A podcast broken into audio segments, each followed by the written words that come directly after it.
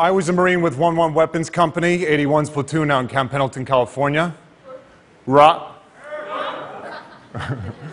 I joined a few months after September 11th, feeling like I think most people in the country did at the time, filled with a sense of patriotism and retribution and the desire to do something. That coupled with the fact I wasn't doing anything.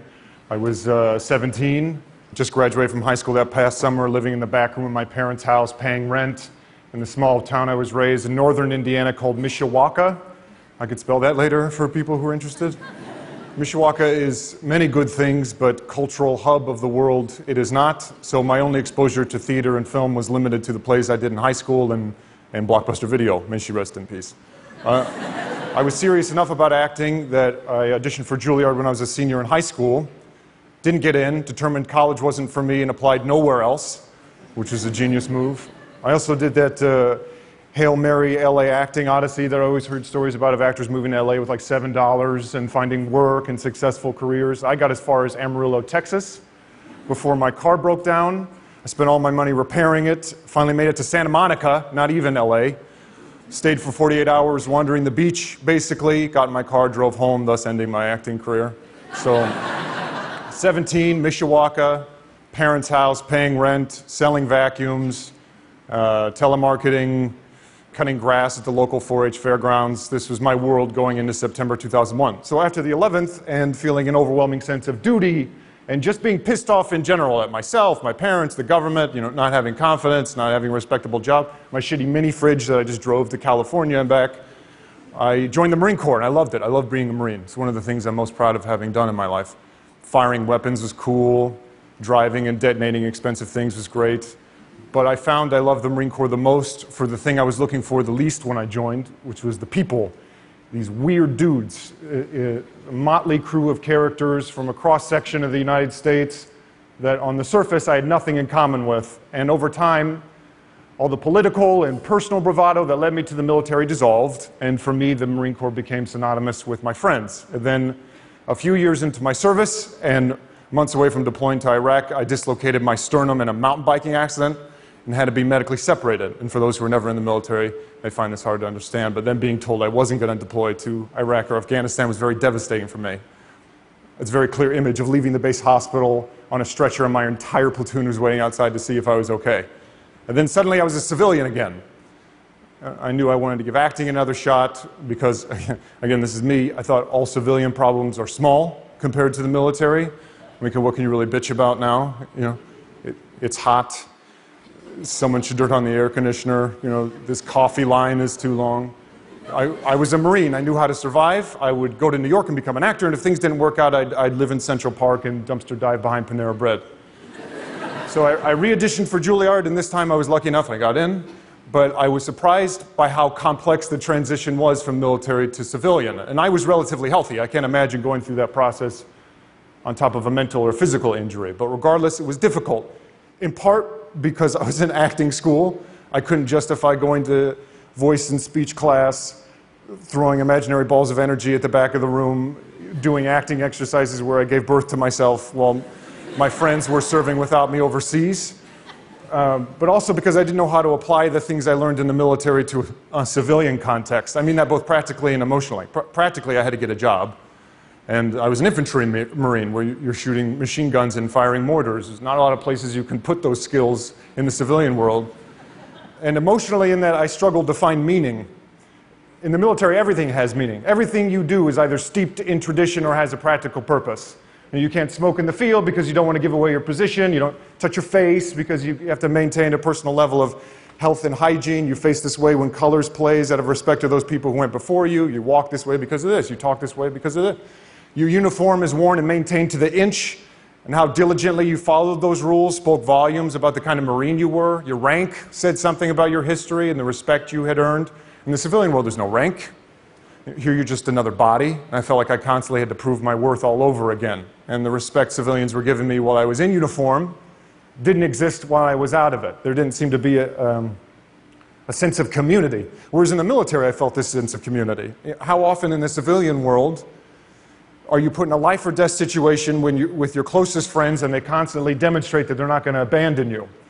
And meanwhile, at acting school, uh, I was really, for the first time, discovering playwrights and characters and plays that had nothing to do with the military, but were somehow describing my military experience in a way that before to me was indescribable. And I felt myself becoming less aggressive as I was able to put words to feelings for the first time and realizing what a valuable tool that was. And when I was reflecting on my time in the military, I wasn't first thinking on the stereotypical drills and discipline and pain of it, but rather these small, intimate, human moments, these moments of great feeling. Friends going AWOL because they missed their families, friends getting divorced, grieving together, celebrating together, all within the backdrop of the military. And I saw my friends battling these circumstances, and I watched the anxiety it produced in them and me not being able to express our feelings about it. And, and, the military and theater communities are actually very similar. You have a group of people trying to accomplish a mission greater than themselves. It's not about you, you have a role, you have to know your role within that team. Every team has a leader or director. Sometimes they're smart, sometimes they're not. You're forced to be intimate with, with complete strangers in a short amount of time, the, the self discipline, the self maintenance. Uh, I, thought, how great would it be to create a space that combined these two seemingly dissimilar communities, that brought entertainment to a group of people that, considering their occupation, could handle something a bit more thought provoking than the typical mandatory fun events that I remember being voluntold to go to in the military. All well intended, but slightly offensive events like win a date with a San Diego Chargers cheerleader, where you answer questions about pop culture. And if you get it right, you win a date, which is a chaperone walk around the parade deck with this you know, already married, pregnant cheerleader. And nothing against cheerleaders. I love cheerleaders. The, the point is more how great would it be to have theater presented through characters that were accessible without being condescending? So we started this nonprofit called Arts in the Armed Forces where, where we tried to do that. Tried to join these two seemingly dissimilar communities. We, we pick a play or select monologues from contemporary American plays that are diverse in age and race, like a military audiences, grab a group of incredible theater trained actors, arm them with incredible material, keep production value as minimal as possible no sets, no costumes, no lights, just reading it, to throw all the emphasis on the language and to show that theater can be created at any setting. It's a powerful thing getting in a room with complete strangers and reminding us uh, ourselves of our humanity and that self expression is just as valuable a tool as a rifle on your shoulder. And for an organization like the military, that prides itself on having acronyms for acronyms can get lost in the sauce when it comes to explaining a collective experience. And I can think of no better community to arm with a new means of self expression than those protecting our country. So we've gone all over the United States and the world, from Walter Reed in Bethesda, Maryland, to Camp Pendleton, to Camp Arifjan in Kuwait, to USAG Bavaria, on and off Broadway theaters in New York. And for the performing artists we bring, you know, it's a window into a culture that they otherwise would not have had exposure to. And for the military, it's the exact same. And in doing this for the past six years, I'm always reminded that acting is many things. It's a craft, it's a political act, it's a business, it's um, whatever adjective I guess is most applicable to you, but it's also a service. I didn't get to finish mine, so whenever I get to be of service to this ultimate service industry, the military, for me, again, there's not many things better than that. Uh, thank you.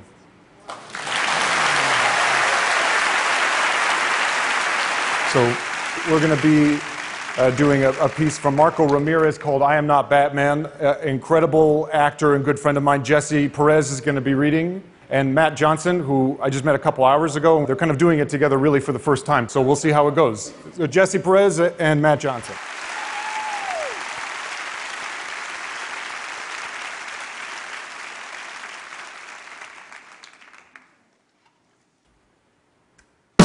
It's the middle of the night and the sky is glowing like mad radioactive red.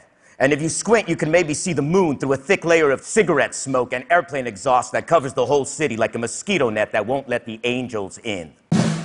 And if you look up high enough, you could see me standing on the edge of an 87 story building. And up there, a place for gargoyles and broken clock towers that have stayed still and dead for maybe like a hundred years. Up there is me. And I'm freaking Batman. And I got Batmobiles and Batarangs and freaking Bat caves like for real. And all it takes is a broom closet or a back room or a fire escape, and Danny's hand me down jeans are gone.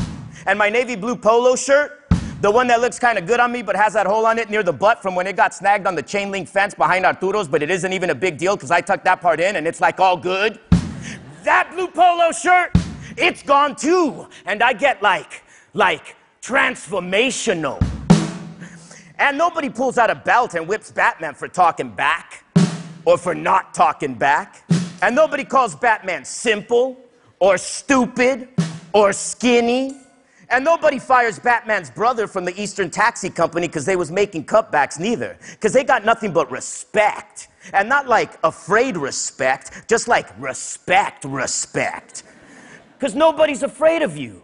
Because Batman doesn't mean nobody no harm. Ever. Because all Batman really wants to do is save people and maybe pay Abuela's bills one day and die happy and maybe get like mad famous for real. Oh, and kill the Joker. Tonight, like most nights, I'm all alone and I'm watching and I'm waiting like an eagle or like a, no, yeah, like an eagle.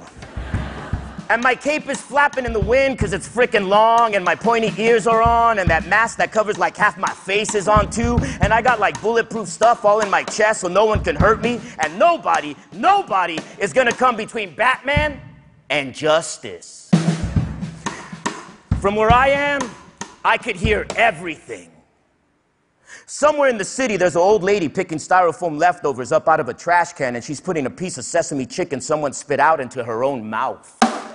And somewhere there's a doctor with a whack haircut and a black lab coat trying to find a cure for the diseases that are going to make us all extinct for real one day.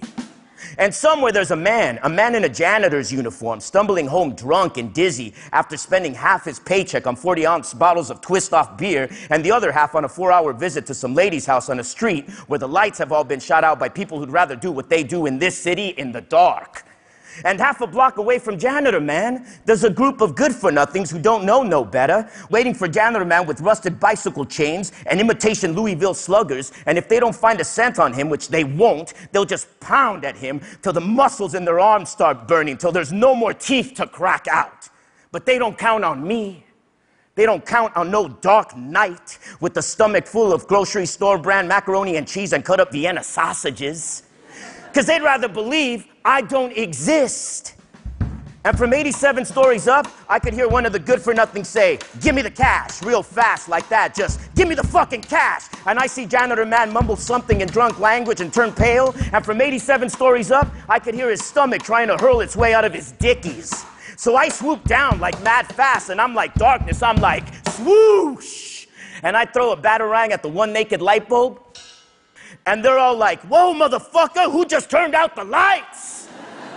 What's that over there? What? Give me what you got, old man. Did anybody hear that? Hear what? There ain't nothing. No, really, there ain't no bat. But then, one out of the three good for nothing gets it to the head. Bow! And number two swings blindly into the dark cape before him, but, but before his fist hits anything, I grab a trash can lid and right in the gut. And number one comes back with the jump kick, but I know judo karate too, so I'm like, twice. But before I can do any more damage, suddenly we all hear a click, click, and suddenly everything gets quiet. And the one good for nothing left standing grips a handgun and aims it straight up, like he's holding Jesus hostage, like he's threatening maybe to blow a hole in the moon. And the good for nothing who got it to the head, who tried to jump kick me, and the other good for nothing who got it in the gut, is both scrambling back away from the dark figure before him. And the drunk man, the janitor man, is huddled in a corner praying to St. Anthony because that's the only one he could remember. And there's me, eyes glowing white, cape blowing softly in the wind bulletproof chest heaving, my heart beating right through it in a Morse code for fuck with me just once. Come on, just try. And the one good for nothing left standing, the one with the handgun, yeah, he laughs and he lowers his arm and he points it at me and gives the moon a break and he aims it right between my pointy ears like goalposts and he's special teams. And Janitor Man is still calling St. Anthony, but he ain't picking up. And for a second, it seems like maybe I'm gonna lose. Nah! Shoot, shoot, wakata! Don't kill me, man! Snap! Wrist crack! Neck! Slash! Skin meets acid! Ah! And he's on the floor, and I'm standing over him, and I got the gun in my hands now, and I hate guns. I hate holding them because I'm Batman. And asterisk, Batman don't like guns because his parents got iced by guns a long time ago. But for just a second, my eyes glow white, and I hold this thing for I could speak to the good for nothing in a language he maybe understands. Click, click. And the good for nothings become good for disappearing into whatever toxic waste, chemical sludge shithole they crawled out of.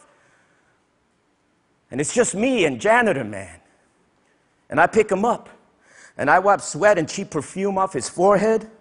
And he begs me not to hurt him, and I grab him tight by his janitor man shirt collar, and I pull him to my face, and he's taller than me, but the cape helps, so he listens when I look him straight in the eyes, and I say two words to him Go home. And he does, checking behind his shoulder every 10 feet. And I swoosh from building to building on his way there because I know where he lives. And I watch his hands tremble as he pulls out his keychain and opens the door to his building. And I'm back in bed before he even walks in through the front door. And I hear him turn on the faucet and pour himself a glass of warm tap water. And he puts the glass back in the sink. And I hear his footsteps. And they get slower as they get to my room. And he creaks my door open like mad slow.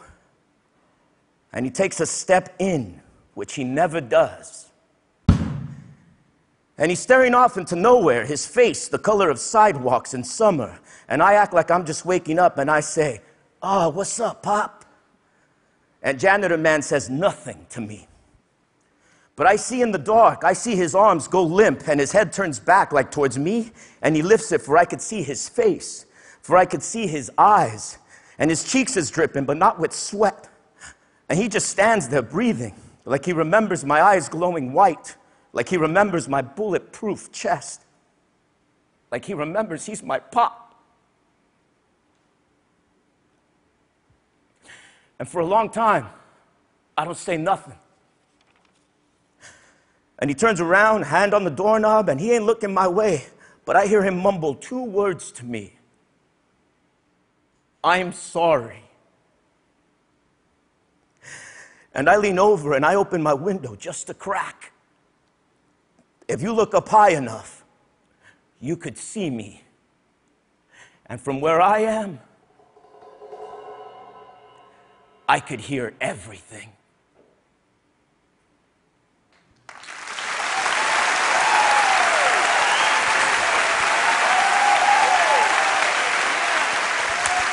Thank you. Woo!